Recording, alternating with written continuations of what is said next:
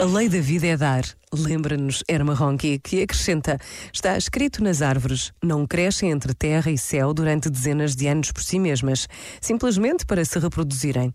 Ao carvalho e ao castanheiro bastaria uma bolota, um ouriço a cada 30 anos. Em vez disso, a cada outono oferecem o espetáculo de uma magnificência de frutos, um desperdício de sementes, um excesso de colheita, muito mais do que o necessário para apenas se reproduzirem. É vida ao serviço da vida, dos pássaros do céu, dos insetos fomeados, dos filhos do homem, da Mãe Terra.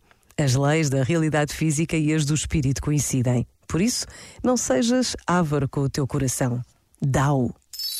Este momento está disponível em podcast no site e na app da RGF.